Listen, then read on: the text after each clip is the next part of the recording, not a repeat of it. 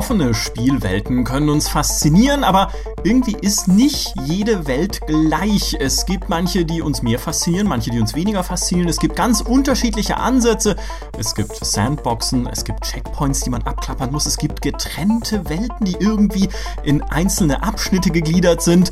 Also, was macht für uns eigentlich die Faszination Open World aus? Was sind schöne offene Welten? Was sind vielleicht nicht so gut gelungene offene Welten? Darüber wollen wir sprechen im zweiten exklusiven Podcast für Plus-Mitglieder.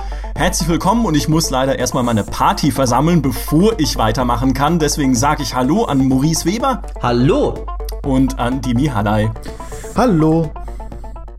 Ja, Jungs, offene Welten, das ist, glaube ich, ein Thema, über das wir Stunden um Stunden sprechen könnten. Aber fangen wir doch einfach mal an mit der im Prinzip simpelsten Frage. Was ist denn eure Lieblingsoffene Welt? Also ich würde gleich mal äh, die bösartige Kontraposition einnehmen, weil ich habe das Gefühl, ich habe mich mit meiner Mass Effect Hasstirade letztes Mal noch nicht unbeliebt genug gemacht. Deswegen sage ich gleich mal, dass ich Open Worlds prinzipiell gar nicht immer so toll finde. Ich finde, das ist ein Trend, der Entwickler oft zum Wettrüsten verleitet. Nur groß, nur mit sinnlosem Schrott füllen. Deswegen ist meine Lieblings-Open World die von The Witcher 3, weil die dem widerstanden hat und seine, die Welt mit sehr coolen Stories gefüllt hat, anstatt mit nur sinnlosen Sammelaufgaben. Ich glaube, meine Lieblings-Open World ist äh, tatsächlich die von Gothic 2. Und da zuckt jetzt der Maurice zusammen, weil er kein großer Freund von Gothic 2 ist. Ähm, und das ist gar keine so eine große Open World, aber die Welt von Gothic 2 trifft für mich, für mich perfekter als jede andere Open World dieses Verhältnis aus wie viel kannst du erkunden? Wie viel kriegst du dafür zu sehen? Wie viel ist geskriptet? Wie viel kann dir einfach nur persönlich passieren an komischen Zufällen, die du dann deinen Freunden erzählen kannst? Äh, da trifft für mich nix so ins Schwarze wie Corines und das Minental. Ja, das, ja, ich glaube, das ist mein Favorit. Ich sag jetzt mal Skyrim, weil das immer noch, zumindest von allen Fantasy-Rollenspielen, die ich kenne, die dynamischste Open World ist. Da kann einfach viel Unsinn passieren, verglichen auch mit einer Welt wie der von The Witcher 3, die einfach relativ statisch ist, oder die, der von Dragon Age Inquisition oder allen Dragon Ages im Prinzip, die ja nicht wirklich viel Spielraum bieten für zufällige Dinge, die da passieren können. In Skyrim passieren einfach irgendwie, wenn da mal ein Drache landet im Dorf oder es kommt jemand zu dir, drückt, einen, drückt dir einen Gegenstand in die Hand und sagt, äh, den habe ich gerade gefunden und dann kommt ein zweiter Typ und sagt, den hat er mir geklaut, gib mir den wieder. Solche Sachen passieren dir halt in Skyrim an allen Ecken und Enden oder auch, dass Leute irgendwie deine Ausrüstung kommentieren und sagen, hey, ist ja irgendwie ein cooles Cape, was du da hast oder boah, vor dieser Waffe habe ich irgendwie Angst oder so. Das sorgt für mich einfach für eine ganz große Immersion in diesem Universum. Deswegen fühle ich mich in Skyrim immer wohler als in so ganz statischen, offenen Welten, wo solche Dinge nicht passieren. Ich finde, das äh, bringt ganz gut auf den Weg, dass es, finde ich, extrem schwierig ist, Open World überhaupt unter einen Deckel zusammenzufassen. Also was überhaupt eine Open World ist und was eine gute Open World ausmacht. Es gibt diese Open Worlds, die sich besonders dadurch auszeichnen, äh, durch das, was du gerade gesagt hast, Micha, durch diese Sandbox-Zufälle. Ja, das, es gibt Open Worlds wie bei, wie bei Minecraft oder bei Terraria, die zufallsgeneriert komplett auf sowas basieren, also auf zusammengeworfenen Routinen, die halt dann immer wieder neue Sachen produzieren. Und dann gibt's halt diese super Hochglanz-Open Worlds wie in einem Assassin's Creed Unity oder in einem Assassin's Creed Syndicate oder in einem Ghost Recon Wildlands, die extrem durchgestylt sind, sehr gut aussehen, aber in denen fast alles geskriptet ist. Und dann gibt's, finde ich, so in einer extra Kategorie noch diese Rollenspiel-Open Worlds, diese klassischen Open Worlds, was ich interessant finde, weil Open Worlds in Rollenspielen heutzutage gar nicht mehr so häufig sind wie früher ich weiß nicht, so früher als, als Rollenspiele laufen gelernt haben, die ganzen JRPGs rund um Final Fantasy und so, da gab's immer Open Worlds, die äh, viele von den, von den CRPGs, da gab's sehr große Welten, so ein gutes altes Might Magic. Und heute ist das gar nicht mehr so oft. Ja, Mass Effect weist sich jetzt wieder damit aus, dass es eine Open World hat. Äh, Dragon Age 1 und 2 hatten ja jetzt auch nicht wirklich eine Open World. Und da steht dann halt Skyrim relativ allein auf weiter Flur. Aber darauf will ich gar nicht raus. Ich wollte eigentlich nur sagen, ich finde es manchmal extrem schwierig, zusammenzufassen, was überhaupt eine Open World ausmachen sollte und was ein Open World Spiel ist, was ein Rollenspiel ist, wo sich das überschneidet und so weiter. Aber ich finde, wenn man sich die aktuellen großen Rollenspiele anschaut, ist der Trend schon zur Open World eigentlich stärker denn je, finde ich. Also Fallout. Ja, jetzt wieder, jetzt wieder. Du hast ein Fallout, du hast ein, ein, Skyrim, du hast jetzt wieder ein Mass Effect.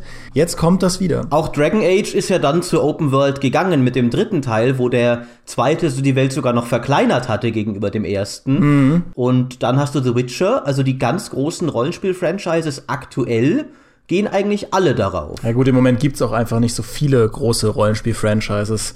Ich äh, finde bemerkenswert, dass das Open World, das in meinen Augen früher dem Rollenspiel gehört hat, dann über die Zeit wirklich äh, abgelöst wurde durch diese ganzen Spiele, die nach GTA kamen, die ganzen Assassin's Creeds und Far Crys und hast du nicht gesehen, die äh, dann auch alle Open World bieten auf einmal. Ich meine, das ist ja was, wo das, das, das ist einfach auffällig. Im Moment ist dieser Open World Trend gigantisch. Letztes Jahr war es nicht so krass wie 2015. Dieses Jahr wird's wieder mehr.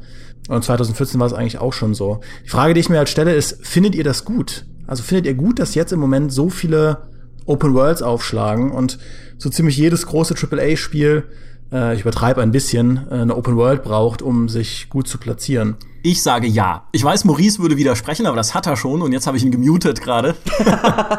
Nein, ich sage tatsächlich ja, weil für mich ist der Kern einer Open World immer etwas, was ich sehr liebe in Spielen und vielmehr auch liebe als irgendwie lineare Progression, Erkundung. So dieses sich selbst in der Welt zurechtzufinden erstmal und dann sich auch halt selbst da durchzubewegen und selbst zu entdecken, was es da so gibt, statt an der Hand genommen zu werden und da durchgeführt, wie es halt in einem Call of Duty zum Beispiel ist oder wie auch immer halt in so klassischen linearen Shootern. Sowas liebe ich einfach grundsätzlich in jedem Genre, das es mir in irgendeiner Form ermöglicht. Ich mochte das damals schon in Deus Ex, was ja nun keine Open World hatte im eigentlichen Sinne, aber kleine Levels, in denen man sich immerhin dann mehr oder weniger frei bewegen konnte und die man erkunden konnte. Und wenn mir ein Spiel dann sogar eine ganze Welt gibt, die ich halt entweder in Zonen oder zusammenhängend am Stück erkunden kann, ist es für mich immer grundsätzlich erstmal total gut und faszinierend. Und ich glaube, das geht halt so ein bisschen auch auf dieses urmenschliche Bedürfnis zu entdecken zurück, weil also ich glaube, das ist halt was, was den Menschen schon immer ausgezeichnet hat, dass er irgendwo das große Unbekannte sieht und sich dann denkt, hm, ja, eigentlich habe ich ja hier mein warmes Lagerfeuer und irgendwie meine kuschelige Hütte, aber ich will dahin. Ja, ich will dahin, wo ich nicht weiß, wie es ist. Irgendwie, ob es jetzt dann hinaus in den Weltraum ist oder ob es damals war, irgendwie, ich will mit dem Schiff nach Amerika oder beziehungsweise halt nach Indien und mal gucken, was dazwischen so alles rumschwimmt im Meer. Ähm, sowas ist halt irgendwie so ein uraltes Grundbedürfnis und ich habe das irgendwie wohl total. Du versteckst deine sonderbare Meinung hinter großen Worten, Graf, aber du wirst meine Widerworte nicht zum Schweigen bringen. äh, ich finde, äh, ich sehe es nämlich genau andersrum. Ich finde zum einen diesen Trend viel zu übertrieben, schon seit einer Weile, weil ich finde, ich oft das Gefühl habe, die Entwickler haben sich gar nicht vorher gefragt, wäre eine Open World das Beste für unser Spiel? Für die Art von Spiel, die wir machen wollen. Und, sondern haben sich erstmal gemacht, ja klar, alle machen Open World, also machen wir auch. Und dann überlegen sie sich hinterher, wie sie die halt irgendwie füllen können. Und ich finde, gerade was du ansprichst, dieses Entdecken und Erkunden, wird dabei oft nur zu einem bestimmten Grad befriedigt, weil ich finde, die Freude an der Entdeckung setzt ja auch voraus, dass es viel Spannendes zu entdecken gibt. Und in vielen Open Worlds, finde ich, gibt es erstmal oft nur sehr Formelhaftes zu entdecken, weil die Welt gefüllt wird durch äh, Collectibles nach Schema F, die man dann einfach überall verteilt, oder nach Standardquests, die man ebenso überall verteilt. Und ich finde, das ist dann, das, da kommen dann oft Spiele raus, die keinen Respekt vor meiner Zeit haben, weil wenn mir das Spiel sagt, hier hast du 100 Quadratkilometer zum Erkunden, du kannst sie alle abgrasen, dann erwarte ich, dass auch auf jedem einzelnen dieser Quadratkilometer etwas ist, dass es wert ist, erkundet und entdeckt zu werden. Und das nicht einfach Selbstzweck ist, ja, wir wollten nicht 50 Quadratkilometer sagen, deswegen haben wir 100, das klingt besser. Wir hätten eigentlich nur 50 füllen können, aber lauft doch trotzdem die 100 ab. Ja, aber das ist halt natürliche Auslese, ne? Weil je mehr Entwickler das tun, und natürlich hast du vollkommen recht, viele machen es halt nicht gut, aber je mehr es tun, desto mehr gibt es, die es richtig machen. Was ja uns dann wiederum zu einem der Themen dieses Podcasts bringt, wie macht man es denn verkehrt? Ja, ich glaube, da kann ich reingrätschen mit äh, meiner Ansicht. Ich stehe nämlich so ein bisschen zwischen euch. Es gibt, glaube ich, wenig, was ich mehr liebe in einem Spiel als eine gelungene Open World und wenig, über das ich mich mehr ärgern kann als eine miese Open World, die mir meine Zeit raubt. also ich kenne das halt von zwei Seiten. Und ähm, ein Beispiel, wo ich das ganz bemerkenswert finde, mit dem ich gar nicht so viel Zeit verbracht habe, wie man haarscharf dran vorbei schrappen kann, eine gelungene Open World zu machen, ist für mich No Man's Sky. Schon und äh, ich will jetzt eigentlich nicht immer No Man's Sky als Beispiel in jedem Podcast auf den Tisch bringen. Aber es ist einfach so ein schönes, ein, ein, ein schönes Beispiel, weil ich der Meinung bin, wenn No Man's Sky diesen Sandbox-Aspekt komplett durchgezogen hätte und wie in einem, in einem Minecraft Planeten geboten hätte, in denen man ähm, alles im Prinzip abbauen kann, in denen man sich Tunnel durch die Welt bohren kann und in denen man diese Sachen, die man finden kann, eben auch zu was craftet, was einen motiviert und immer weiter treibt, wie in einem Terraria, das ich zum Beispiel gern spiele, wo es dann irgendwann immer größere Bosse gibt, die man erlegen muss und dafür braucht man immer bessere Sachen. Also wenn diese Belohnungsspiralen, die das Entdecken motivieren, wenn die funktioniert hätten, glaube ich, wäre No Man's Sky sehr, sehr, sehr, sehr viel erfolgreicher gewesen. In meinen Augen ist das der große Aspekt, bei dem es gescheitert ist, mehr noch als diese zufällige Vorhersehbarkeit, also dieses, dass viele Planeten gleich aussehen und dieses, diese unendliche Vielfalt so ein bisschen in die Hose gegangen ist. Ich glaube, wenn No Man's Sky einen in sich funktionierenden Kern hätte aus Mechaniken, die dich immer und immer und immer und immer wieder motivieren, weiterzumachen und neue Planeten zu erforschen, dann äh, hätte das funktioniert. Und ich glaube, daran scheitern Open Worlds letztlich fast immer, dass die Spielmechanik mit der Größe nicht klarkommt. Also das Verhältnis zwischen der Größe und dem, was du dort tun kannst, weil ganz, ganz selten wird diskutiert über eine Open World, die doof aussieht, die ähm, meinetwegen optisch zu eintönig ist oder so. Wenn das Gameplay stimmt, dann rettet das in meinen Augen fast immer die Open World. Ja, die Spielmechanik ist das eine tatsächlich, aber mir scheitert es viel öfter daran, dass ich in dieser Welt auch spannende Geschichten erleben will. Bei mir ist eher das das, was mich dann sogar über eine schwache Spielmechanik trösten könnte, wenn die Welt voller interessanter Figuren und interessanter Geschichten und Aufgaben steckt. Äh, The Witcher kann das zum Beispiel sehr gut, während ich finde, dass Fallout 4 da zum Beispiel mit seinen unsäglichen Preston Garvey-Missionen, eine Siedlung nach der anderen zu kolonisieren, komplett daran gescheitert ist, mir einen Grund zu geben, alle Ecken dieser Welt abzugrasen und dort alles zu tun, was das Spiel mir anbietet. Tatsächlich, äh, da habe ich oft schon auch mit Micha drüber geredet, möglicherweise habe ich einfach weniger natürlichen Erkundungstrieb als jemand, der da einfach aus Selbstmotivation, weil er alles sehen will, jede Ecke dieser Welt bereist. Aber das reicht bei mir dann immer nicht. Bei mir muss es dann schon, ich will dann, dass da wirklich überall Geschichten sind, die es sich lohnen, entdeckt zu werden. Na, ich finde, du hast da schon, du hast da schon einen richtigen Punkt. Du argumentierst halt aus so einer Rollenspielerperspektive. Ja, wenn ich jetzt kommen würde mit, äh, ich will spannende Geschichten erleben, dann, äh, dann kann ich mich bei einem Assassin's Creed oder bei einem Far Cry nur traurig in die Ecke verkriechen, weil diese Spiele haben einfach keine besonders spannende Geschichte, also zumindest die äh, neueren Ableger. Aber ich finde, so aus dieser Rollenspielperspektive, wenn du ein Spiel spielst, um spannende Geschichten zu erleben, finde ich, hast du recht, Maurice. Äh, das ist ja gerade was, was, was bei Rollenspielen ein Riesenärgernis ist. Äh, was ja auch bei Dragon Age Inquisition ähm, viele Leute dann äh, verscheucht hat, weil das alles zu gleichförmig ist, weil diese ganzen Sammelquests, wie man sie aus manchen MMO-RPGs kennt, das war einfach zu lahm, ja, und die wollten halt das, was du jetzt an einem Witcher 3 so feierst, dass du an allen Ecken und Enden, wie auch in einem Gothic, spannende Geschichten, Geschichten erleben kannst mit spannenden Charakteren, die dich motivieren und die dich auf die Art und Weise belohnen. Ich sehe das anders. Jetzt kommt er wieder an. Ja, was will ich denn in meiner Open World erreichen als Entwickler? Es gibt sicher die eine Möglichkeit, die auch The Witcher 3 eher genutzt hat, meine Welt mit Geschichten zu füllen, die vorgefertigt sind. Also wo ich irgendwie coole Quests erlebe, natürlich eine coole Hauptstory erlebe, äh, die mich dann auch gut durch die Welt führt. Ist eine Möglichkeit. Ähm, ich finde, es gibt aber noch zwei andere. Die eine ist das, was Fallout macht und schon immer gut gemacht hat, nämlich dieses Environmental Storytelling. Dass du dich in die Welt hineinbegeben musst und dir deine Umgebung Geschichten erzählt, dass du irgendwie in eine alte Fabrik kommst und dich dann erstmal fragst, was ist denn hier passiert und dann anfängst so nachzuforschen, ein bisschen detektivisch, finde ich da irgendwelche alten E-Mails auf Computern, hacke ich mich da irgendwie im Keller in irgendwas und kann dann entdecken, was die in dieser Fabrik angestellt haben oder was auch immer dann da passiert ist in einer alten Militärbasis oder so. Und lese ich mir dann auch alles durch, was ich da finde und versuche ich mir daraus dann irgendwie ein Bild zu puzzeln, was in dieser postapokalyptischen Welt irgendwann mal, bevor die Atombomben gefallen sind, passiert ist. Das ist für mich unglaublich faszinierend. Sorry.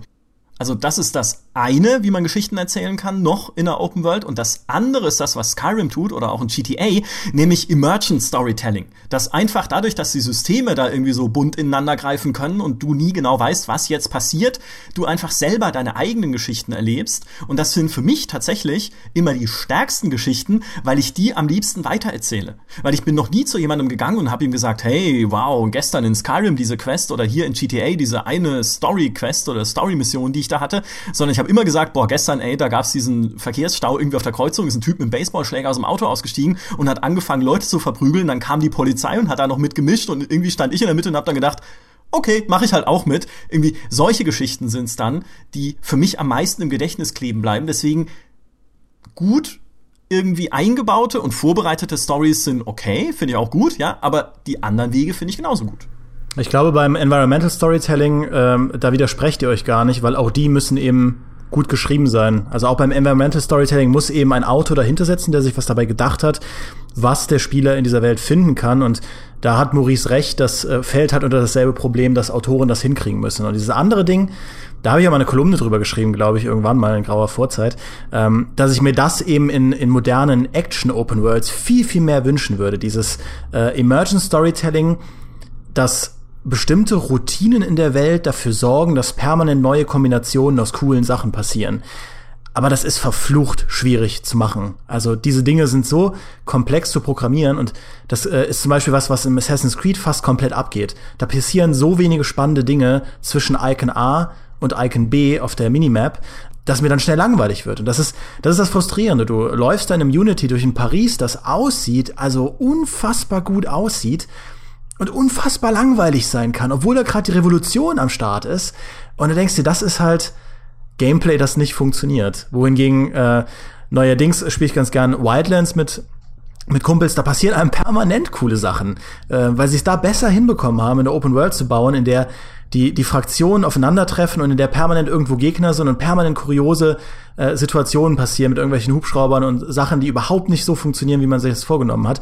Das ist ja auch was, worüber äh, YouTuber sehr viel oder sehr, sehr stark funktionieren. Also gerade GTA-YouTuber, äh, auch die internationalen, die sich so ein bisschen an jüngeres Publikum richten, YouTuber, die den, den äh, Ghost Recon ausprobieren, über diesen ganzen Klamauk, der dir passiert, wenn du da im Koop rumlaufen kannst und wenn irgendwelche bescheuerten Sachen passieren, äh, mit denen niemand hätte rechnen können, die niemand so hätte programmieren können. Grundsätzlich äh, widerspreche ich ja da dem werten Kollegen Graf gar nicht so sehr. Äh, es ist zwar dieses Emergent Storytelling, das ist nicht ganz so meins tatsächlich, aber ich verstehe auf jeden Fall die Faszination. Ich finde nur eben auch, wie Dimi sagt, das kriegen die wenigsten Open Worlds hin. Sehr oft finde ich, bedeutet Open World einfach Arbeitsbeschaffungstherapie durch möglichst viele Icons auf der Minimap.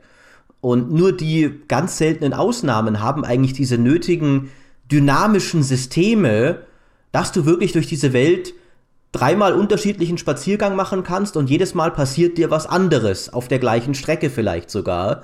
Das ist ja wirklich sehr, sehr selten. Ja, deswegen sage ich ja, man muss es halt gut machen, ne? das meinte ich ja mit natürlicher Auslese.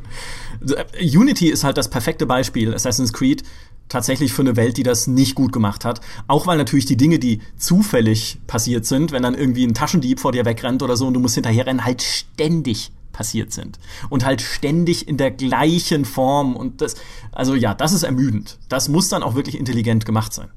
Und ich würde da was aufgreifen, was du vorhin gesagt hast, Michael, als du meintest, wenn es nur genug Open Worlds gibt, dann sind ja sicherlich ein paar gute dabei. Ich würde halt sagen, ab und zu schaden sich Spiele wirklich massiv, wenn sie eine Open World einbauen. Zum Beispiel Mirror's Edge.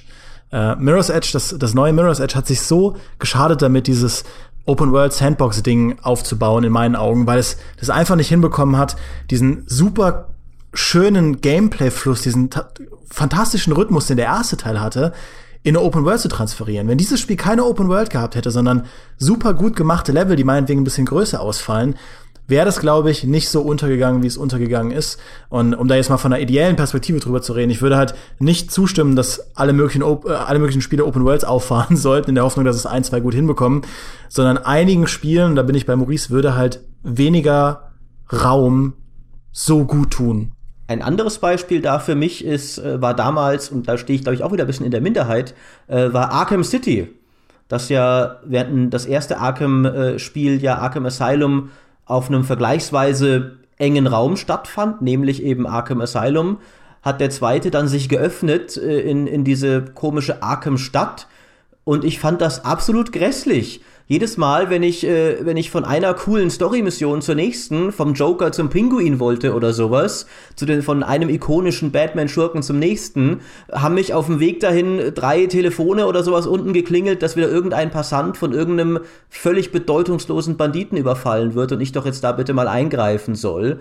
Und das hat mich so aufgeregt. Das waren für mich einfach nur größere Laufwege zwischen den Sachen, für die ich eigentlich hier war und überhaupt keinen interessanten ja, Mehrwert. So, so ist das als Batman, Maurice. Ja, das ist, das ist natürlich richtig, weil eigentlich klar, als Batman bewachst du die Stadt. Das war ja eigentlich sogar näher dran an, an Batmans Alltag, aber es ging mir total auf den Keks. Ich will nicht seinen Alltag spielen, ich will sein Best-of spielen. Aber das ist, objektiv betrachtet habt ihr ja recht. Also es stimmt natürlich, dass nicht jedes Spiel eine Open World braucht äh, und es vielen Spielen gut täte, wenn sie gestrafter wären. Aber objektiv ist mir egal. Ja, ich finde auch. Also kann man ja mal hier pfeift drauf. Ja, genau. Also subjektiv betrachtet tatsächlich, ich habe es ja vorhin schon gesagt, ist es für mich einfach ein großer Immersionsfaktor, eine offene Welt zu haben, die sich halt auch einfach, also ich will nicht realistisch sagen, weil Spiele sind immer noch Fantasieprodukte zum größten Teil, aber die sich für mich zumindest in dem, oder die in dem Universum halt für mich einen Sinn ergibt. Und bei Arkham City ist das absolut so. Weil da fände ich es zum Beispiel albern, immer nur missionsbasiert einen Einsatz nach dem anderen zu haben, ich, den ich dann abhake, sondern da finde ich es halt einfach cool, dann von einem Dach zu springen und dann irgendwie zum nächsten weiter zu segeln und dann da zu gucken, was ist und dann irgendwie weiter und mich so durch diese Stadt zu bewegen, wie es halt Batman, den ich ehrlich gesagt als Comicfigur nicht mal mag, aber die Spiele habe ich trotzdem gemocht. Jetzt wird's ja und immer halt schlimmer halt mit deinen komischen Ansichten hier. Schlimm, ne? Um mich halt wirklich wie Batman zu fühlen, weil es einfach die Welt dann in dem Moment so hergibt und weil es in dem Moment dann auch so atmosphärisch ist. Aber dann reden wir doch da mal ein bisschen drüber, was, wir haben jetzt ja viel, also vor allem Demi und ich, auf Open Worlds äh, eingehauen, aber was können denn Spiele eurer Meinung nach gewinnen durch den Wechsel zur Open World? Und woher kommt dieser Trend? Warum machen das so viele, wenn es doch so viele offensichtlich auch äh, nicht so toll machen?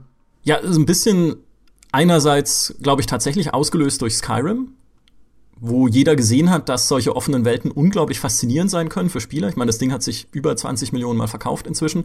Das heißt, es hat schon mal ganz gut einen Trend gesetzt in der Richtung. Äh, und das andere ist eben das, was ich vorhin schon gesagt hatte, dass du eben tatsächlich oder dass, dass Entwickler jetzt vermehrt das Gefühl halt auch haben, dass sie Spielern diesen, diesen Erkundungs-Urinstinkt irgendwie ansprechen müssen, damit natürlich auch die Spielzeit länger wird und die Verweildauer in ihrem Spiel, weil, und das ist jetzt wieder ein bisschen wirtschaftlich gedacht, man natürlich Leuten, die länger an einem Spiel spielen, dann auch mehr zusätzlich in irgendeiner Form verkaufen kann. Und weil es auch den Wert des Spiels erhöht, wenn natürlich irgendwie du sagst, okay, unser neues Assassin's Creed ist zehn Stunden lang und relativ linear, dann sagen alle so, nee, oder ob es irgendwie, oder ob es ein Assassin's Creed ist oder ein komplett neues Spiel. Wenn du aber sagst, hey, das hat eine Open World, da kannst du 60 Stunden drin verbringen, dann hast du zumindest auch mal initial das Gefühl, dass du für die 60 Euro, die du dafür ausgegeben hast, auch ordentlich was bekommst. Ob es gut ist oder schlecht sei dann mal dahingestellt. Aber ich glaube, es ist halt durchaus auch so eine, so eine Wertüberlegung einfach. Ja, also dem würde ich sofort zustimmen. Ich glaube, die äh, Spielzeit hochzuschrauben ist ist der wichtigste wirtschaftliche Faktor. Du musst eben heute schauen, wie bekommst du die Leute dazu, möglichst lange über dein Produkt zu sprechen. Es geht habe ich zumindest das Gefühl, damit, dass du entweder einen Multiplayer einbaust, die Leute extrem lange beschäftigt, was auch verflucht schwierig ist und auch verflucht viel langfristigen Support äh, benötigt. Oder eben über eine Open World, was ein bisschen weniger langfristigen Support äh, benötigt, weil es eben eine Singleplayer-Erfahrung ist. Äh, oder zumindest eine abgeschlossene Story-Erfahrung wie bei einem Ghost in Wildlands. Und da, dann reden die Leute eben lange drüber. Also viele, viele von diesen Open Worlds sind ja jetzt gar nicht so DLC-stark, dass da permanent Sachen rauskommen würden an neuen Inhalten. Schön wär's, das da habe ich auch mal eine Kolumne drüber geschrieben. Wenn sie die Welten ein bisschen aktiver am Leben halten würden, hätte man auch mehr zu tun, gerade bei einem Assassin's Creed. Aber durch diese gestreckte Spielzeit und idealerweise, wenn du, wenn eben diese, diese dynamischen Mechaniken ineinander greifen, hast du eben auch mehr Social Media Share Faktor, denke ich. Dass einfach mehr auftaucht bei YouTube, mehr auftaucht bei einem Highlight Reel, mehr interessante Sachen passieren, über die, die Leute reden und äh, dass über ein Spiel geredet wird, ist, glaube ich, heutzutage das Wichtigste in der Internetkultur, damit es nicht versinkt. Da finde ich, habt ihr jetzt sehr richtige Sachen angesprochen. die aber, finde ich, wieder auf Probleme hinweisen mit der ganzen Sache. Nämlich, was ihr jetzt gesagt habt, ist ja gar nicht gedacht aus dem Gedanken heraus, wie machen wir das bestmögliche Spiel, sondern mehr, wie machen wir das werbewirksamste Spiel. Wo ist denn da der Unterschied? Und das, und, und das finde ich, kann man bei, bei vielen von diesen Open Worlds oft beobachten, dass du merkst, die Entwickler wollten einfach damit prahlen können, dass ihre Welt möglichst groß ist. Und alles andere ist dann erstmal zweitrangig, weil der Spieler will ja eine möglichst große Welt. Und ich, ich meine mich zu erinnern, dass Dragon Age Inquisition irgendwann mal absurd behauptet hat, dass irgendwie, und also nicht behauptet hat, weil es so ja sogar so war, dass ihre Welt um ein Vielfaches größer sei als Dragon Age 1 und 2 zusammen. Und das Resultat hat man ja gesehen. Die Leute sind alle schon im ersten Gebiet ausgestiegen. Und der Top-Ratschlag auf Reddit war, get out of the fucking Hinterlands. Weil dieses Gebiet so groß und äh, mit so wenig interessanten Sachen gefüllt war, dass niemand Bock hatte, weiter zu spielen und niemand zu, überhaupt zur ja durchaus nicht schlechten Hauptstory gekommen ist. Und, äh, aber die Frage wäre für mich eben dann durchaus auch, was können denn Spiele spielerisch dadurch gewinnen? Gibt es zum Beispiel Serien, wo euch einfallen würde, die deutlich besser geworden sind, dadurch, dass sie sich einer Open World zugewandt haben? Dann äh, versuche ich mal diese idealistischere Perspektive einzunehmen. Ich rede jetzt gar nicht im ersten Schritt über, über spielerische Sachen, da können wir gleich gern drüber quatschen. Ich bin nur der Meinung, dass Open Worlds auch unabhängig von diesem Erkundungsdrang für mich einfach mit das beeindruckendste sind, was Videospiele so auf die Beine stellen. Ich weiß noch, als das erste Assassin's Creed rauskam und äh, mir als einem als einem Mittelalter-Fan, als so einem Hobbyhistoriker in Aussicht gestellt hat, dass ich da in der Welt der Kreuzzüge unterwegs sein kann, in einer Stadt, die ein, ein Grafikbombast geboten hat, den ich damals noch nicht gesehen hatte, durch, durch Damaskus, durch Jerusalem, durch Akkon und da diese, diese Kreuzzüge hautnah erleben kann in einer virtuellen Welt.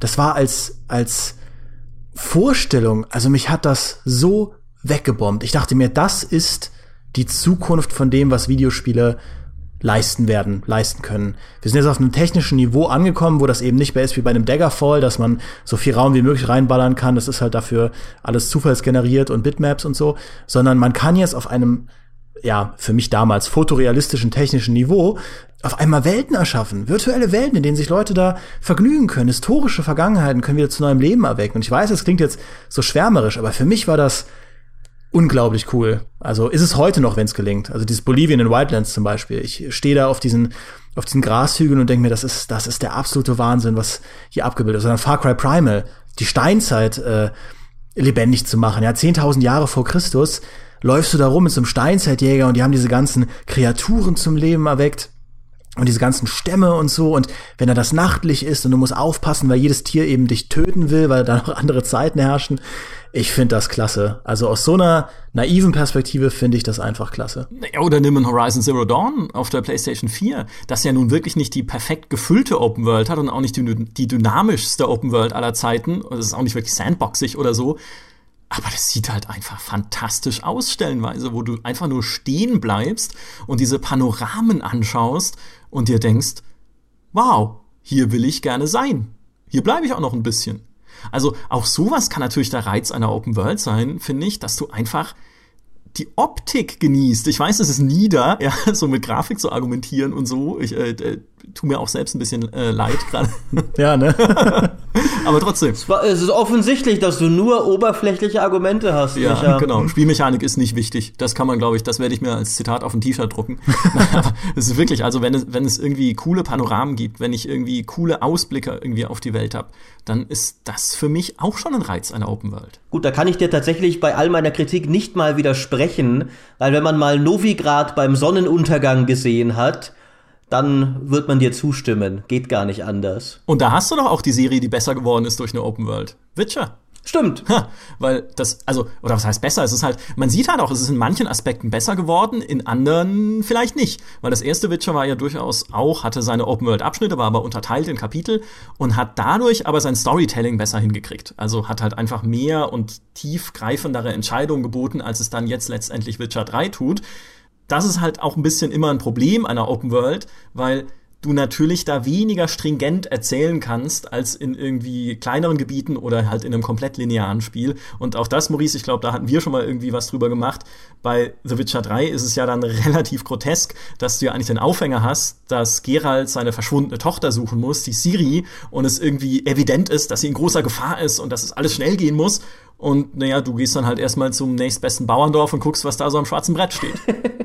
das ist genau, äh, also The Witcher 3, so sehr ich es mag und so sehr ich finde, dass es eine großartige Open World hat, zeigt eben für mich oft, wie halt die der eigenen Story im Weg stehen kann. Weil das ja sehr oft so ist eigentlich, dass die Story dir vorgibt, dass alles sehr dringend ist. Muss sie ja auch, weil sie will ja spannend sein.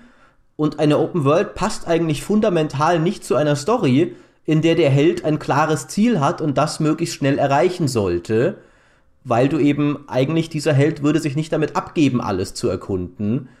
Und auch andere Sachen, zum Beispiel, was du auch, äh, du hast ja gesagt, eben mit der stringenteren Story, auch sowas wie The Witcher 2 gemacht hat, dass der, der zweite Akt sich komplett unterscheidet, je nachdem, äh, welche Entscheidung du am Ende des ersten triffst ist ja schwieriger in einer Welt, in der du trotzdem überall hingehen kannst. Also The Witcher 3 hätte das ja gar nicht in dem gleichen Maße, finde ich, machen können, dass sie zwei komplett unterschiedliche Mittelakte haben. Aber ich bin der Meinung, äh, in diesem, in diesem Du musst eigentlich deine Tochter retten Szenario wird auch eine der größten Stärken, und da sind wir bei den spielerischen Stärken, von Open World deutlich. Ich habe mal ein Buch gelesen von, ich glaube, James Paul G. war das. Ähm, da ging es drum, wie, ich glaube, da habe ich auch schon mal von erzählt, wie Identifikation in Spielen funktioniert. Und ähm, der hat eben gesagt, warum MMOs oft so gut funktionieren, aber auch bestimmte Spiele. Du projizierst dich in eine Spielfigur hinein und je geführter das ist, was du da tun kannst, desto weniger entwickelst du so ein eigenes Gespür dafür, wie diese Figur handeln sollte in deinen Augen. Also das ist so eine Art projizierte Identität, die umgekehrt das Bessere ist. Also wenn du viel Freiheit hast, wie in einem Assassin's Creed und so simple Dinge selbst entscheiden kannst, wie du auf ein Gebäude raufkommst, ob du denjenigen jetzt auf der Straße verfolgst, dich in das Volk mischst oder äh, eben laut bist, tödlich bist, nicht tödlich bist. Das sind Faktoren, die bei der Immersion, um das Wort mal rüberzulehnen ins Deutsche, die bei der Immersion einfach enorm helfen, weil du ein Gefühl dafür entwickelst, wie so ein, wie so ein Regisseur, was für deine Figur richtig ist, was für deine Figur falsch ist. Und ich weiß nicht, ob das euch mal so gegangen ist, aber wenn ich so ein Szenario habe wie bei einem Witcher oder so, dass eigentlich man sich beeilen sollte, ich aber spielerisch alle Zeit der Welt bekomme, noch andere Quests zu machen, bleibe ich halt trotzdem an der, an der Hauptquest dran, weil ich finde, das passt zu der Inszenierung gerade besser. Und wenn du das hinbekommst, dass deine, dass du ein Gespür als Spieler entwickelst dafür, wie diese Welt, wie deine Interaktion mit der Welt sein sollte, in dem Moment bist du viel, viel hast du es geschafft, dass der Spieler halt viel, viel tiefer drin ist. Und ähm, das ist was, was, glaube ich, Spieleentwickler gerne haben, weil du dann, dann auf der einen Seite bist du sehr in, in dieser Story involviert, du bist in der Welt involviert, du bist im Spiel involviert und alles ist halt sehr auf einer Linie. Das, was du tust, das, was du bist, das, was du sein willst. Äh, und das ist in meinen Augen ein Zeichen für gutes Game Design. Und das kann dir eine Open World bieten, durch diese Freiheit, wenn es denn gelingt. Stimmt. Ich finde allerdings, das kann man durchaus auch auf andere Art und Weise erreichen, weil Open World ist ja nicht die einzige Art der Freiheit, die dir ein Spiel bieten kann. Das stimmt. Bei mir war das zum Beispiel, ich hatte dieses Gefühl, was du beschreibst, dass ich mir eben mich mit, der Figur identifiziere und mir überlege, was würde sie da jetzt machen, hatte ich in Life is Strange extrem stark. Wo ich mir immer gedacht habe, was würde jetzt zu diesem Charakter passen, den ich spiele, obwohl das Spiel überhaupt keine große freie Welt hat, aber sehr viel Freiheit in meinen Handlungen, in meinen Dialogen, mich zu entscheiden. Und das, finde ich, kann genauso das bieten, was du angesprochen hast. Das kann es auch, wenn es denn funktioniert. Das ist eben sehr schwierig. Du hast diese zwei Arten von Storytelling, dieses Emergent Storytelling und das, und das lineare Storytelling. Und dieses lineare Storytelling, das eher so funktioniert wie ein, wie ein Film oder wie ein Buch, es ist eben schwierig zu machen, dass dem Spieler wirklich das Gefühl zu geben, dass das, was er tut, eine individuelle, individuelle Auswirkung hat. Bei vielen Telltale-Spielen zum Beispiel äh, funktioniert das nicht so gut. Ich habe jetzt gerade die Batman Telltale-Serie noch mal gespielt und ähm, gerade um mal zu schauen, was wie das, was ich anders mache, irgendwie sich auswirkt. Und es fühlt sich alles immer noch nicht so gut an wie beispielsweise in einem Sims 4. Sims, ich bin ein riesiger Sims-Fan, weil ich es so toll finde, da meine eigenen Lebensgeschichten zu verwirklichen. Und Jetzt kann man halt drüber streiten, was aufwendiger ist zu programmieren. Wahrscheinlich, also diese emergenten Sachen sind mit, bestimmt genauso schwierig. Aber du kannst dieses Gefühl, glaube ich, da, wenn du einmal eine funktionierende Sandbox hast, viel, viel länger am Leben halten als in einem inszenierten Spiel. Außer eben, es funktioniert wirklich gut, wie bei einem Life is Strange. Du wirst ja auch nicht müde zu betonen, wie gut dieses Spiel ist. das stimmt ja auch. Das, da hat Maurice ausnahmsweise mal recht. Aber Wunderbar, ein Moment der Harmonie. Ausnahmsweise. Ich will übrigens noch kurz gesagt. anmerken, äh, ich will übrigens noch kurz anmerken, wie faszinierend es ich finde, dass man jahrelang mit jemandem zusammenarbeiten kann und dann beim Podcasten immer noch Neues über ihn lernt. Dass der Kollege Haller hier nämlich ein riesen Sims-Fan ist war mir bislang neu. Ja, ich verrate das nicht, sonst verprügelt ihr mich alle. nee, ich bin ein leidenschaftlicher äh, Gebäudebauer, der sich auch diese ganzen äh, YouTuber angeschaut hat, also die ganzen YouTuber, einige, äh, um äh, Designs für clevere Hausgestaltung zu gewinnen. Und ich baue immer Mafia-Dynastien über acht Generationen. Äh, und bin dann total stolz, wenn ich im, Hinter im Hinterhof einen Friedhof habe, wo die ganzen Geister lebendig werden. Das war bei Sims 3 so toll. so, genug vom Thema abgewichen, zurück zu Open Worlds. Das Wunder, ich wollte gerade den Bogen zurückschlagen, genau. Das Wunderbare daran, ich mag Sims auch sehr gerne, ist ja, dass es dir einfach, wie du schon gesagt hast, diese Player Expression erlaubt. Es erlaubt es dir, dich selbst in dem Spiel auszudrücken. Bei Sims ist es halt dann die Kreativität im Hausbau und wie du halt dann irgendwie deine Sims da ausrichtest oder wie auch immer, oder sie traumatisierst, was auch immer du machst. Und in der Open World ist es, dass du deinen Weg durch diese Welt selbst bestimmst. Wo ich hingehe, entscheide ich. Und das ist halt was ganz anderes, auch als ehrlich gesagt in einem Life is Strange, wo ich doch, was ein fantastisches Spiel ist, ja, aber wo ich halt doch einen vorgegebenen Charakter spiele, dessen Charakterzüge ich jetzt auch nicht wirklich bestimmen kann, sondern der mir einfach per se sympathisch ist, weil er super designt ist, weil tolle Musik drin ist und so weiter. Aber in einem Open-World-Spiel, in dem ich halt meinen Weg selber wählen kann und selber entscheiden, wie es jetzt eigentlich weitergeht, ob ich nach links oder rechts gehe, darüber in den Tempel oder da oben in die Burgruine oder da drüben in die Stadt oder äh, da drüben zu dem Echsenmann, der mich so komisch anguckt, wie auch immer, da fühle ich mich wirklich als Teil der Welt und nicht als Zuschauer einer Geschichte. Um da aber wieder den Bogen zu schlagen ähm, zu dem, was Maurice am Anfang gesagt hat in seiner, in seiner flammenden äh, Open-World-Kritik, sowas kann man eben nicht immer in seinem Alltag unterbringen. Und das ist, finde ich, auch ein wichtiger Aspekt bei Open Worlds, wenn man sie gut oder schlecht findet, diese ganz praktische Perspektive, wie viele Open-World-Spiele kann man überhaupt spielen? Das ist was, was äh, worunter ich tatsächlich sehr leide, weil ich einerseits ein großer Fan bin von Open Worlds, andererseits aber eben durch den Job und äh, und all das viel zu wenig Zeit für sowas habe. Und äh, da ich ja gerade Tales of Hysteria durchgespielt habe, was ich ab jetzt in jedem Podcast erwähnen werde, weil ich so stolz drauf bin. Jetzt kommt er wieder damit an.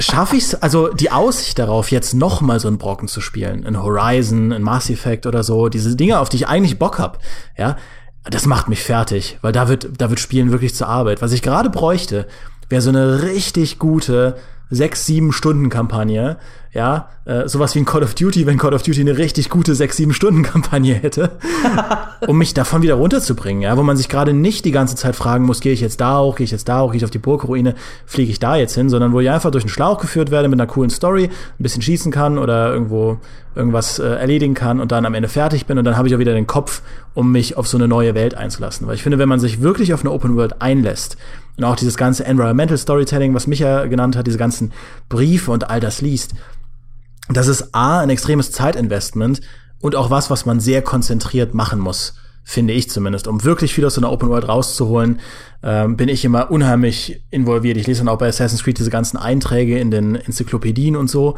Äh, das ist echt ein Aufwand. Äh, geht euch das auch so?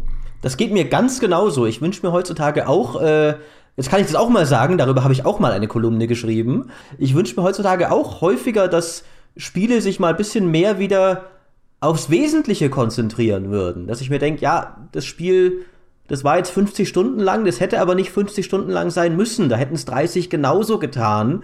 Konzentriert ich euch auf die Stellen, die cool sind und verschwendet nicht meine Zeit damit, dass ich herausfinden muss, welche Stellen cool sind. Weil das musst du ja in Open Worlds oft so die, die Nebenquest-Spreu vom Hauptstory-Weizen äh, trennen, sozusagen das ist ja oft durchaus ein, ein Aufwand und der geht mir manchmal ziemlich auf den Keks. Wobei man der Fairness halber sagen muss, dass auch Rollenspiele, die keine komplette Open World haben, auch mal 80 Stunden lang sein können. So Sachen wie Pillars of Eternity zum Beispiel, das hat ja keine komplette Open World in dem Sinne, wie ein Skyrim sie hat, äh, ununterbrochen.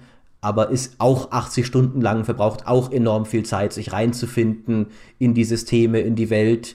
Ist ebenfalls kein, kein Spiel, das du nebenher mit fünf anderen dieser Art spielen kannst. Klar, das ist natürlich was, was alle komplexen Spiele betrifft. Auch sowas wie ein, wie ein Dota oder selbst ein HOTS oder so. Also Spiele, die auch spielmechanisch einfach sehr viel Zeit fordern. Multiplayer-Spiele. Für mich sind Open-World-Spiele jetzt erstmal stellvertretend für extreme Zeitfresser. Und da kommt, da kommt ein Aspekt zum Tragen, der, der mich halt bei Open-World-Spielen auch nerven kann. Ich habe diesen 100% Fetischismus, dass ich unbedingt alles sammeln muss. Äh, und das ist halt was, muss man einfach sagen, damit strecken Open-World-Spiele oft künstlich die Zeit. Und wenn äh, Morgan, mein Mitbewohner, äh, dabei sitzt, wie ich halt diese 100% mache und mich dann so freue, dass ich die letzte von diesen bescheuerten 500.000 Truhen gesammelt habe, dann schaut er mich halt auch mit einem einerseits wohlwollenden Blick an, weil er mein Freund ist, andererseits aber auch mit so ein bisschen Distanz im Blick so, war es das wert? Bist du, bist du jetzt stolz auf dich? Du hast irgendwie zehn Stunden deines Lebens separiert von dem eigentlichen Spiel damit verbracht, diese bescheuerten Sachen einzusammeln, die du dir jetzt noch nicht mal anguckst, ja? Und äh, das, äh, ja, die Zeit kriegst du nicht wieder zurück. Deswegen ist für mich, sind für mich Open-World-Spiele so sinnbildlich dafür für Projekte, die extrem viel Zeit erfordern, aber dir nicht unbedingt immer eigentlich den Wert dafür zurückgeben. Aber das ist genau mein Punkt, weil ich glaube, was du da bist, dieser Completionist, das sind ja viele Spieler von Natur aus. Das ist die Natur des Gamers, dass er alles sehen will im Spiel. Und ich finde, es ist dann die Verantwortung der Entwickler, dass alles, was ich sehen kann, auch meine Zeit wert ist. Und ich finde, dass eben dann noch 100 belanglose Kisten oder, oder Federn oder was weiß ich in der Spielwelt zu verstreuen, die keinerlei Zweck haben, außer dem OCD-Spieler zu sagen, ja, wenn du die jetzt noch nicht sammelst, dann hast du das Spiel aber nicht vollständig durchgespielt. Das ist respektlos gegenüber dem Spieler auf eine Art und Weise, finde ich. Weil sie dich eben dazu anhalten, entweder verschwendest du deine Zeit oder du hast dieses nagende Gefühl, dass du vielleicht doch was verpasst hast. Vielleicht ist die 80. Collectible, die 100. irrelevante Nebenquest ja dann doch noch mal cool. Du weißt es nicht, bis du sie alle gespielt hast, aber sie werden es wahrscheinlich nicht sein.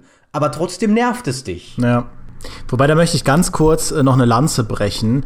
Collectibles müssen nicht immer doof sein, selbst wenn sie spielerisch gar keinen großen Unterschied machen. Es gab mal einen, einen wunderbaren Artikel von, ich glaube, Kotaku war's oder Polygon, darüber, wie anders eigentlich die äh, findbaren Truhen sind in einem Assassin's Creed Rogue im Unterschied zu meinetwegen einem Assassin's Creed 2.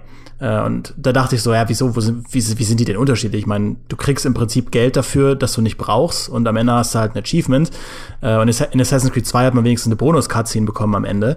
Aber der Artikel hat das ganz schön beschrieben, diese Truhen, in Assassin's Creed Rogue sind eigentlich nur ein Mittel der Spielerführung, um dich an besonders schöne Orte in der Welt zu führen, die du sonst nicht besuchst.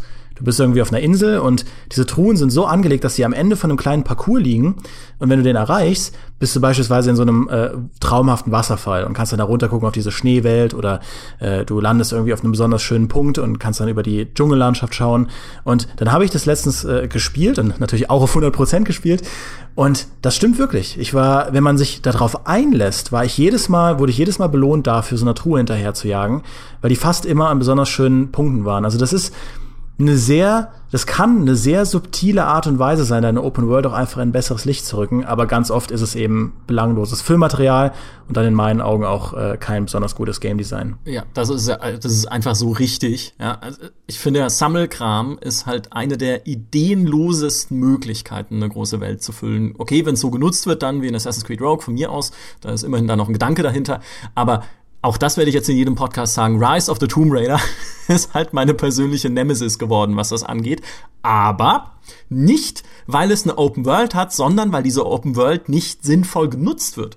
Was ich nämlich auch gesagt habe, auch in der GameStar TV Folge, die wir gemacht haben zu dem Thema, was ich halt unfassbar faszinierend fände, wäre ein Tomb Raider, was eine Sandbox Open World hat. Also wo du nicht an jeder Ecke irgendwie Sammelgraben oder irgendwelche Bäume pflücken musst oder sowas, um da irgendwie oder kannst, ja, sondern dass du einfach als Lara in eine Welt gesetzt wirst oder von mir aus in einen großen Level, in dem ein Tempel steht oder irgendeine alte Ruine oder was auch immer man halt da erkunden muss. Und dann wird gesagt, jetzt find doch mal selber deinen Weg da rein. Und dann kannst du halt experimentieren. Was mache ich wo? Wie komme ich da rein? Wie kann ich vielleicht auch ein Physiksystem austricksen, um dann irgendwie mir da meinen Weg da durchzufinden. Oder wie, vielleicht löse ich ein Rätsel, aber vielleicht gibt es auch noch einen anderen Weg, vielleicht kann ich irgendwo klettern. Und dir einfach ganz viele Freiheiten zu geben als Spieler, um diese alten Ruinen dann da zu erkunden, das fände ich halt als irgendwie so ein bisschen Archäologie-Fan total faszinierend, ist aber dann kein Fehler der Open World, sondern eher ein Fehler der Entwickler, wie sie Open World einsetzen, in meinen Augen in dem Fall.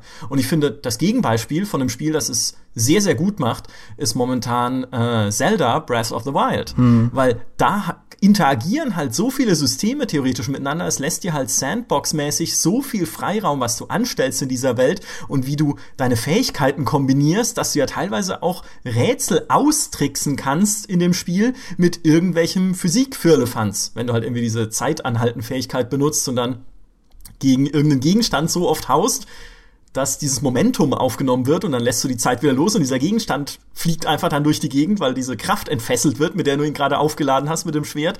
Oder dass du irgendwie Wasserflächen einfrierst, um dann irgendwelche Sachen aus einem See zu fischen und sowas. Also es erlaubt dir halt einfach so viele sandboxige Freiheiten, dass es einen unglaublichen Spaß macht, mit dieser Welt zu experimentieren. Und sowas finde ich immer super. Ich finde, Breath of the Wild ist eben so ein schöner Hybrid. Es muss ja nicht immer die eine Open World sein, die eine Art von Open World oder die andere, sondern ähm, Breath of the Wild ist eben nicht so Sandbox wie in Minecraft oder ein Terraria, dass du alles kombinieren kannst und überall hingehen kannst, dass es im Prinzip ewig äh, neue Ziele gibt, sondern es hat ja schon eine, eine in sich geskriptete, inszenierte Welt, in der es endliche Herausforderungen gibt, die du bewältigen musst. Aber dadurch, dass die Spielmechaniken und deine Wegfindung und äh, die Abfolge, in der du vorgehst, in der das, in, äh, dadurch, dass das alles so modular aufgebaut ist und so schön ineinander greift, wirkt es eben so, als würdest du in dieser Welt deine ganz eigene Geschichte erzählen, deine ganz eigenen Abenteuer erleben.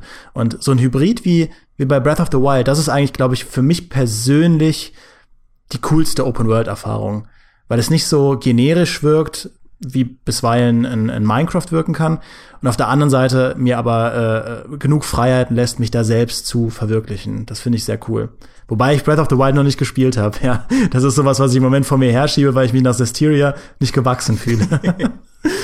Ja, Demi, du musst halt jetzt erstmal noch mal irgendwie ein Call of Duty durchspielen, bevor du dich äh, an Breath of the Wild oder sowas wagst. Mm. Das mhm. ist wahrscheinlich genau die richtige Therapie gerade. Ja, also wie gesagt, ich, ich kann mich dann, ich wiederhole mich jetzt allmählich ein wenig, aber mir ist das, mich spricht das nicht so an, was ihr, was ihr ausführt. Also dieser, dieser Sandbox-Aspekt, das ist für mich keine interessante Art der Spieler-Selbstverwirklichung tatsächlich. Äh, ich hab's viel lieber, wenn mir vielleicht in einer eingeschränkteren Welt interessante Entscheidungen abverlangt werden. Also nicht unbedingt jetzt hier welches äh, was, wo gehe ich als erstes hin oder sowas, sondern wie entscheide ich das Schicksal dieser ganzen Stadt durch meine Dialogentscheidung oder so. Und dann verändert sich vielleicht das dadurch, natürlich nur auf ein, eine von ein paar vorgeskripteten äh, Wegen und deutlich eingeschränkter. Aber für mich ist das dann trotzdem am Ende noch eine bedeutendere Art, äh, der Spielwelt meinen Stempel aufzudrücken als wenn ich überall hingehen kann und jedes blöde Bauernhaus abbrennen kann oder irgendwelche komischen Nebenquests machen kann. Ha, Maurice, aber dann, da habe ich dich jetzt. Aha. Jetzt äh, müsstest du nämlich eigentlich dann zugeben, dass Mass Effect 1 für dich dann das viel besser, bessere Spiel ist als Mass Effect Andromeda. das, äh, das kann sogar sein. Ich habe ja Mass Effect Andromeda bislang noch nicht viel gespielt, aber Demi, das sind ja auch nur verschiedene Abstufungen der Grässlichkeit. es mag ja sein, dass Mass Effect 1 besser ist als Mass Effect 4, aber damit ist es halt immer noch vielleicht ein Zehntel so gut wie Baldur's Gate oder sowas. Äh, wobei ja tatsächlich, äh, um da gleich mal die nächste Gegenargumentation vorwegzunehmen, man könnte durchaus behaupten, finde ich, dass Baldur's Gate im Rahmen seiner vielleicht damals technischen Möglichkeiten, also auch Baldur's Gate 2, gewissermaßen eine Open World ist. Es ist halt keine klassische Open World, wie wir sie heute kennen, ohne Ladebildschirme, ein einziges riesiges Gebiet. Aber es war ja doch eine Welt, die sich dir dann ab einem bestimmten Zeitpunkt sehr stark öffnet und du kannst in, aus Ammen, aus, aus Athkatla raus in jedes in zig komische Nebendörfer und Nebenquestgebiete gehen, die du halt alle auf, dem, auf der Map freischalten musst, die in sich geschlossene Gebiete sind. Aber trotzdem hat es diesen Gedanken des jetzt überleg dir selbst, wie schnell du die Hauptstory machen willst. Jetzt kannst du erstmal überall hingehen. Ja, durchaus ein bisschen mit drin. Ja, ich finde, man gerät halt an, äh, an so kleinliche Genre-Diskussionen. Aber ich finde, was in Baldur's Gate sehr schön zeigt, das äh, ist, dass, dass Rollenspiele einfach in meinen Augen die Urheber sind von Open Worlds. Und das ist was, weswegen ich auch gerade die alten äh, Rollenspiele, so ein Might and Magic, äh, ein Ultima und die ganzen JRPGs von Final Fantasy bei Lufia, ich finde die alle klasse, weil, weil sie eben das muss man einfach mal so sagen, diese, diese Rollenspiele, die aus dem Pen-and-Paper-Universum kommen, mit diesem ganzen Dungeons and Dragons, diese Vorstellung von einer epischen Quest, die du unternimmst, dieser Herr der Ringe-Gedanke von, du machst dich mit deinen Gefährten auf, eine, eine fremde Welt zu erkunden und zu, zu, zu retten, das ist einfach was, finde ich, das ist für mich so das erste gewesen, was mich an Open Worlds fasziniert hat. Die Aussicht, dass man das eben tun kann. Deswegen ich auch froh bin, dass ich mit diesen, mit diesen ganzen Rollenspielen groß geworden bin. Weswegen ich das heute auch ab und an vermisse in, äh, in Rollenspielen, dass es das nicht mehr so oft gibt. Aber das will ich auf jeden Fall mal gesagt haben. Ich bin dem Rollenspielgenre bis heute dankbar, dass es diese wunderbaren Welten erschaffen hat und dann am Ende das Action-Genre äh, motiviert hat, das doch auch mal zu probieren. Ich behaupte jetzt einfach mal, dass das so war und dass Rockstar Games in Wahrheit riesige D&D-Fans sind. wenn, man, wenn man drüber nachdenkt, zeigt Herr der Ringe ja eigentlich auch zwei unterschiedliche Arten von Spielern, die sich durch eine Open World bewegen. Du hast auf der einen Seite nämlich Frodo und Sam, die stringent die ganze Zeit nur der Hauptquest folgen und eigentlich ziemlich genervt sind, dass die riesige offene Welt um sie herum so groß ist, weil sie doch eigentlich nur verdammt nochmal zum Schicksalsberg wollen. Und dann hast du Aragorn, dem plötzlich auffällt, oh verdammt, jetzt haben sie unsere zwei anderen Hobbits entführt, dann folgen wir mal dieser Nebenquest und dann mhm. tr trifft er in Rohan ein und stolpert da über die Nebenquest jetzt erstmal, oh der König, ah, ach und Helms Klamm, ach und, und Isengard dürfen wir nicht vergessen. Und dann dauert es ihn drei Bücher, bis er endlich mal König wird und äh, mit, der, mit der Sache vorankommen kann. Äh, ja, finde ich, äh, kam mir nur gerade, als du Herr der Ringe erwähnt hast. Ja, aber schau, was für einen wundervollen Vergleich ich damit auf den Weg gebracht habe. Ach, Sind wir nicht schön. ein gutes Team? Äh, wunderbar. Ist das nicht klasse? Ja. Bei all unserer äh, Uneinigkeit machen wir so schöne Sachen. Ich würde gerne äh, abschli abschließend noch über einen äh, Aspekt reden, der mich ärgert. Ähm, ich bin ja jemand, der, oder ich bin ja eigentlich der, der, glaube ich, die meisten Ubisoft-Spiele bei uns in der Redaktion testet, weil komischerweise die Ubisoft-Spiele mir im Schnitt echt fast immer liegen. Äh, ich mag sehr gerne oder ich mag die Ideen, die sie verwirklichen wollen, sehr gerne. Gleichzeitig bin ich aber wirklich genervt von der Ubisoft-Formel. Und zwar gar nicht so sehr, weil sie so ähm, eintönig ist, spielerisch eintönig, sondern auf so einer Metaebene, also auf einer Ebene, wie Spieleentwickler mit Spielern kommunizieren, bin ich genervt davon, dass ich dann merke, wie wie wir Spieler berechnet werden, wie unser Verhalten berechnet wird von diesen AAA Open Worlds, wie auch bestimmte Dinge kommuniziert werden und wie vorhersehbar deshalb diese ganzen, diese ganze Open World Vermarktung ist, das Design von der Open World, dieses, worüber wir jetzt schon wirklich viel geredet haben, die ganzen Collectibles und so weiter. Ich finde, das ist was, was mir diesen Zauber einer Erkundung von der Open World auch kaputt macht.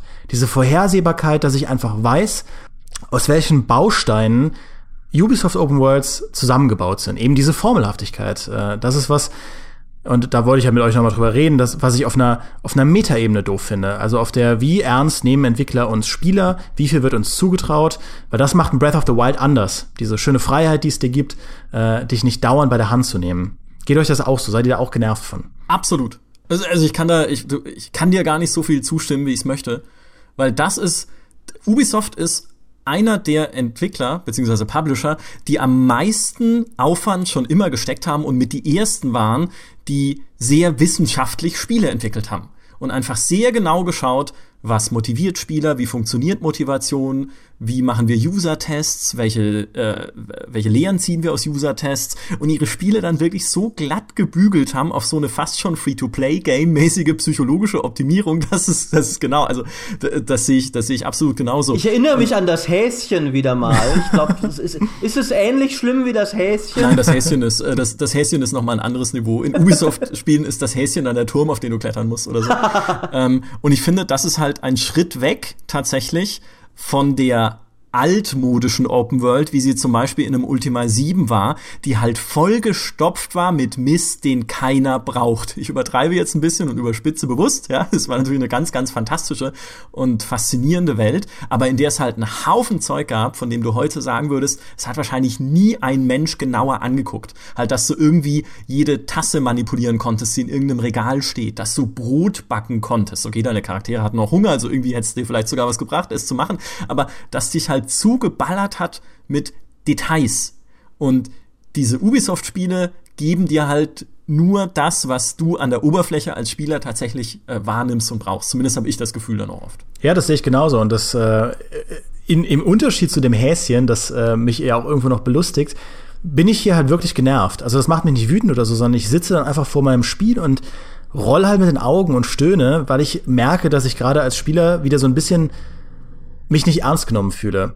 Wenn, wenn ich halt genau weiß, wie diese Tutorials funktionieren, warum ich jetzt gerade da durchgeführt werde, damit sich das danach wieder öffnen kann, damit ich auch bloß nicht überfordert bin, ja, wie minutiös mir alles immer genau angezeigt wird und äh, dass ich mich auch nicht schlecht fühle und äh, das Spiel verzeiht mir auch natürlich, dass ich die ganzen äh, Wachen umbringe, weil das muss halt auch Spaß machen, das muss halt auch motivieren und äh, die Gewalt muss halt so inszeniert sein und so, damit das cool ist und so.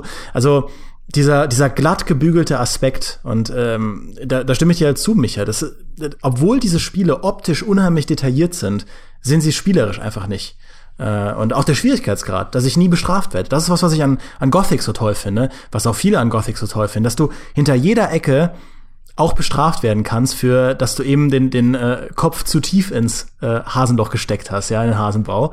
Dass du da in Sachen reingeschaut hast, wo du besser nicht reingeschaut hättest, weil du einfach noch nicht bereit dafür bist. Ich finde das immer schön, wenn ich merke, ich werde als Spieler ernst genommen und man traut mir auch zu, dass ich drei, viermal voll auf die Schnauze falle und danach nicht irgendwie das Spiel deinstalliere und äh, auf die Tastatur einhämmere und Rage quitte äh, und das Ding nie wieder anfasse. Äh, und das machen halt Ubisoft Open Worlds eigentlich fast nie. Ja, ein Ghost Recon wieder mehr. Ich finde, das ist echt ein, eine gelungenere Open World, äh, weil es dich auch echt bestrafen kann, wenn du dumme Sachen machst. Aber gerade bei Assassin's Creed, dadurch, dass es seit dem ersten Teil im Prinzip ohne jeden tieferen spielerischen Anspruch ist, da kannst du immer alles machen und sofort äh, zurücksetzen und du kannst immer überall hingehen und wirst im Prinzip kaum, kaum dafür bestraft. Ähm, und das nervt mich. Ja, Bewegungsfreiheit bedeutet halt auch die Freiheit, aufs Maul zu kriegen.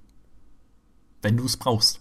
Oh, was für ein schöner Satz. Das, das ist eine äh, Evidenz, die du dir auf dein T-Shirt drucken Noch ein T-Shirt, oh Mann. ich ich finde, ich find, wir sollten eine Merchandising-Linie ins, ins Leben rufen, Gentlemen. Ja, Gamestar Plus T-Shirts mit den besten Podcast-Quotes. Wunderschön. Ja. Da müssen wir nur aufpassen, dass die nicht nur alle vom Graf sind, weil das, dem würde ich nicht zustimmen. Ja, wir können ja eins machen mit Ich hasse Mass Effect, dann bist du auch ein bisschen dabei. mit einem Bild vom wütenden Maurice. ich würde es kaufen. Ah. I'll buy it at a high price. Was mich halt, gerade wenn wir diese Ubisoft-Formel ansprechen, unglaublich fasziniert und auch in letzter Zeit halt ein bisschen mehr begleitet hat, sage ich mal, weil ich auf der Game Developers Conference war, weil ich da auch mit Leuten gesprochen habe, da ein bisschen drüber, ist halt Open World Design und vor allem, wie designe ich denn die Welt an sich, so dass sie interessant ausschaut. Also ich finde, ich habe mit jemandem drüber gesprochen, welchen Unterschied unterschiedliche Baumsorten machen. Dass wenn du eben einen Wald hast, der sich so ein bisschen dichter anfühlt und der dich halt so ein bisschen umgibt und so ein bisschen, ja, halt äh, quasi so, so einlullt, ne, in so, in so ein dickes Blättergeflecht, dass das dann eher Stellen im Spiel sind, die du als Designer bewusst einsetzen kannst, damit der Spieler halt sich selber ein bisschen verlangsamt und da auch mehr Zeit verbringen möchte. Ach krass. Weil er sich halt einfach so behütet fühlt in diesem Welt, in, diese, in diesem Wald. Oder wenn du Bäume hast, dann eher wie in Skyrim, die halt so Nadelbäume sind, die ein bisschen lichter sind und so spitz zulaufen. Das sind eher Sachen, die dir dann den Blick preisgeben auf die Umgebung, dich dazu verleiten, dann auf irgendwelche Berge zu klettern, weil die Bäume dann halt auch so quasi pfeilmäßig zum Himmel zeigen und du guckst halt nach oben und willst wissen, wow, was, was gibt's hier noch? Wie geht's hier weiter? Oder dass du dann eben mit der Lichtstimmung spielst und aus einem Wald, der eigentlich mal ursprünglich halt so behütend und dich beruhigend war, wenn du irgendwie die Lichtstimmung verdunkelst, dann ist er plötzlich bedrohlich und du willst möglichst schnell dadurch und halt irgendwie gucken, wo finde ich vielleicht mal Licht und dann gehe ich halt dahin. Also wie viel Gedanken einfach investiert werden von auch der Seite natürlich von Artdirektoren und dann Weltdesignern, in Spielerführung in so einer Welt. Das finde ich wahnsinnig faszinierend. Das ist lustig, da fällt mir äh, ein, ich, also was weniger da draußen wissen, äh, ich habe ja als Trainee mit einem der Enderal äh, zusammen gewohnt, weil wir uns so ganz gut verstanden haben und echt äh, viel über sowas, genau sowas quatschen konnten. Und ich war halt dabei, als der unheimlich viel Zeit über Wochen damit verbracht hat, die Bäume für Enderal zu gestalten. Und da ging es lustigerweise genau um diese Frage, wie man, wie man beispielsweise dieses Herzland, das es in Enderal gibt, wie man die Bäume halt so gestalten kann, dass dass Spieler das als eine Art äh, äh, Wohlfühlzone wahrnehmen im Gegensatz zu anderen Sachen. Also ich finde, man sieht da, man sieht da echt ganz schön dran, wie was für eine komplizierte Angelegenheit es ist, die Gefühle von Spielern zu lenken. Weil da geht's ja in Open Worlds wirklich drum. Es geht ganz, ganz viel um Gefühle, um Neugierde, um Entdeckerdrang und gleichzeitig Gleichzeitig muss man verhindern, dass Spieler sich verloren fühlen, dass sie keine Lust mehr haben, dass sie zu frustriert sind, aber fr äh, halt frustriert genug, um motiviert zu sein, äh, weiterzumachen. Äh, man muss ihnen Momente geben, über die sie sich freuen. Und klar, das gilt natürlich ein Stück weit für alle Spiele, aber dadurch, dass Open Worlds vom Spieldesign erstmal so offen sind, ist das, finde ich, nochmal eine ganze, ganze Spur härter, weil du nicht, nicht immer weißt, was dein Spieler gerade macht. Das ist ja gerade in dem GTA so. GTA 5, das ist so ein unfassbar komplexes Spiel. Und da, da drauf, da das so zu programmieren oder so zu designen, dass die ganzen NPCs, denen du begegnest, an jedem Teil der, der Karte so organisch auf dich reagieren, dass das Ganze immer noch in sich stimmig wirkt, obwohl diese Welt komplett Banane ist von dem, was du da eigentlich machst. Ähm, man kann nicht überschätzen, was für eine äh, heikle Angelegenheit ist es, eine gute Open World zu entwickeln. Was da ja auch noch dazu kommt, ist, was, wenn du den Anspruch hast, dass die Welt nicht total Banane ist, sondern sich tatsächlich, dass sie tatsächlich auch als glaubwürdige Welt funktioniert.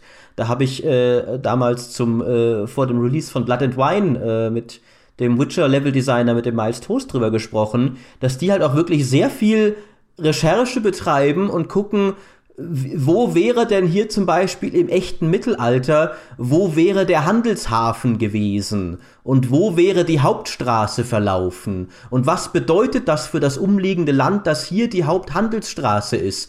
Bestimmt würde an dieser Brücke dann ein Gasthaus entstehen, weil hier immer Händler vorbeikommen. Und, und wie sehen die Gebiete aus, die weiter ab davon sind? Und warum? Vielleicht sind da die Häuser bisschen ärmer da, da fließt, glaube ich, da kann sehr viel Gedankengut reinfließen, dass du dann als Spieler gar nicht so wahrnimmst, weil du dir einfach nur unterbewusst denkst, ja, natürlich ist das so, dass hier unten die Slums sind und oben drüber die, die reichen Häuser und hier die Handelsstraße entlang läuft. Wie sollte es auch sonst sein? Aber der Entwickler muss ja trotzdem erstmal aus diesen Gedanken eine kohärente Welt bauen, die sowohl als Spielwelt funktioniert, als auch so aussieht, als würden tatsächlich Leute darin wohnen. Ja, das ist was, was äh, ich auch bei den Assassin's Creed Spielen immer so toll finde. Ich bin ja ein großer, ähm, also was heißt ein großer, ich sammle ganz gerne Artbooks und ich habe auch die Artbooks für den Assassin's Creed Spielen. Wenn man da mal hinter die Kulissen schaut, wie viel Aufwand da betrieben wird an äh, Fototouren und an Historikerbefragungen, äh, um diese Welten zu bauen, das ist der Wahnsinn. Ich habe äh, damals mit dem mit dem Tommy François gesprochen. Der war äh, bei Unity, war der, glaube ich, IP-Chef von Ubisoft. Also der war verantwortlich für Ubisofts Marken und das, wofür Marken stehen sollen. Er hat mir halt erklärt, dass äh, Assassin's Creed vor allem für historische Nähe steht, also historische Settings möglichst glaubhaft zu machen. Und er meinte auch, dass sie für Unity eben da äh, Historiker zusammensetzen mit, mit äh, Autoren und die sind die ganze Zeit nur damit beschäftigt, glaubwürdige Briefe zu schreiben aus der Zeit, die so klingen, als seien sie wirklich da. Und die gleichen es halt ab mit, mit äh, historischen Relikten, dass das alles plausibel klingt. Und denkst du, das ist ja ein Wahnsinn, was da für, eine, für, eine, äh, für einen Aufwand betrieben wird. Ja, das stimmt. Wir hatten mit denen ja auch mal gesprochen über Assassin's Creed Syndicate, für das sie sogar viktorianische Türknäufe ausgewertet haben von irgendwelchen historischen Dokumenten, um die ins Spiel einzubauen, wo du wieder denkst, okay, jetzt wird's vielleicht ein bisschen übertrieben, ja, wer weiß, ob sie es dann wirklich so im Detail gemacht haben, aber sie haben sich zumindest angeschaut. Oder auch äh, jetzt für Ghost Recon Wildlands haben sie ja tatsächlich Leute nach Bolivien geschickt, sagen sie zumindest, und dort sogar Coca-Plantagen abfackeln lassen, damit sie sich eben hineinversetzen können in diese in, in dieses Gefühl dann, sich in so einer Welt zu bewegen und wie es denn ist so mit diesem ganzen Drogenkrieg und sowas, ist natürlich auch immer ein Stück weit Marketingmaßnahme, muss man ja auch ganz klar sagen, ne, damit man dann hinterher sagen kann, hey, guck mal, wie cool wir sind. Ich weiß auch nicht, Seite, ob das nicht vielleicht etwas zu weit geht. Wieso? Das macht doch Spaß. Ja, keine Ahnung. Plantagen abfackeln. Ja. um zu sehen, wie sich's anfühlt. Das sind die besten Momente, ja. ich würde das mal gerne machen. Method Acting. Um Gottes Willen.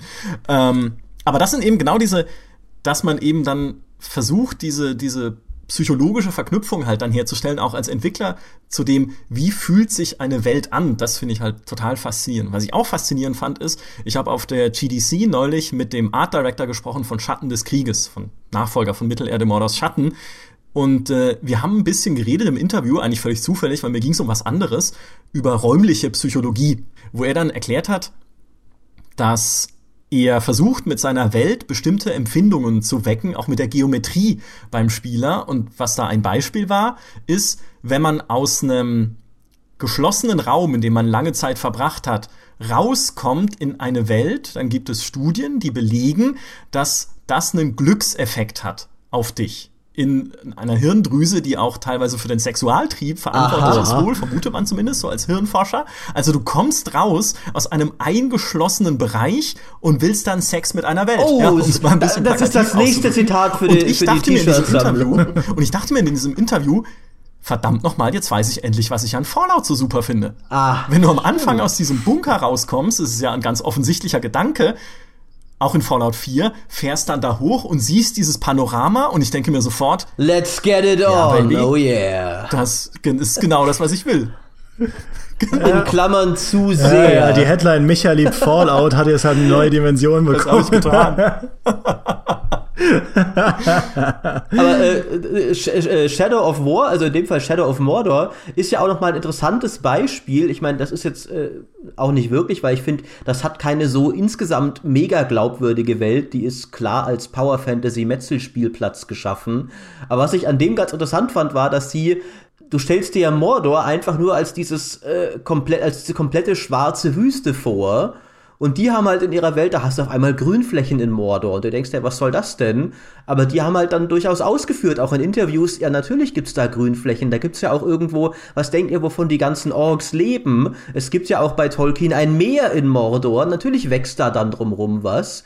Das fand ich auch interessant, wie eben diese Welt dadurch, dass sie gar nicht dem entsprach, wie man sie sich vielleicht vorgestellt hätte, ein Stück glaubwürdiger wurde. Ja, nehmt das, ihr Nerds, ihr Lore-Nerds. Ja.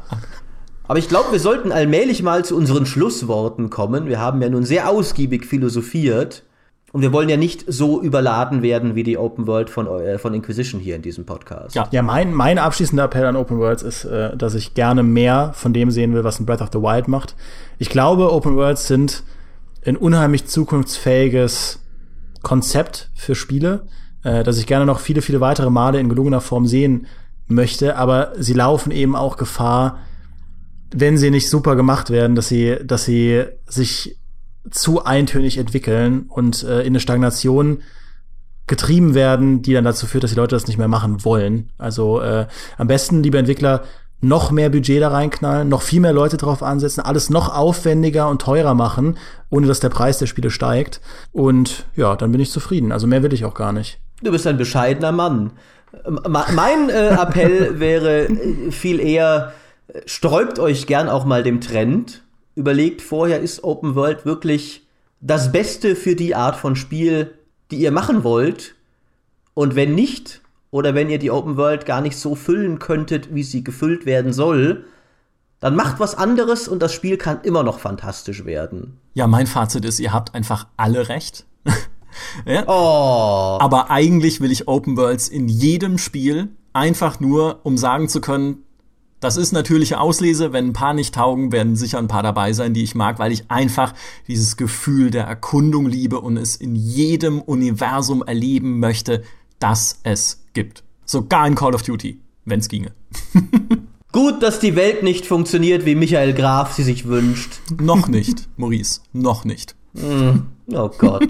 Das war sie, die zweite plus-exklusive Folge unseres Podcasts. Ich hoffe, es hat Spaß gemacht zuzuhören. Vielen Dank an alle Plus-Mitglieder, die uns unterstützen. Und zum Abschluss noch ein kleiner technischer Hinweis, jetzt wo wir auch viel über technische Herausforderungen von Open World gesprochen haben. Es gibt auch technische Herausforderungen bei viel simpleren Sachen, nämlich zum Beispiel einem, einem RSS-Feed für Plus-Folgen. Ich weiß, das wird in den Kommentaren häufig gewünscht und wir sind da dran. Wir versuchen gerade, es umzusetzen. Ist allerdings noch ein bisschen komplizierter, als wir auch am Anfang gedacht hätten, dass es geht. Aber das wird noch. Das will ich versprechen. Das ist halt quasi jetzt mein, mein Feature-Versprechen für das Ende dieses Podcasts. Wir hören uns nächste Woche wieder, dann wieder mit einer öffentlichen Folge. Bis dahin, macht's gut. Bis dann. Tschüss.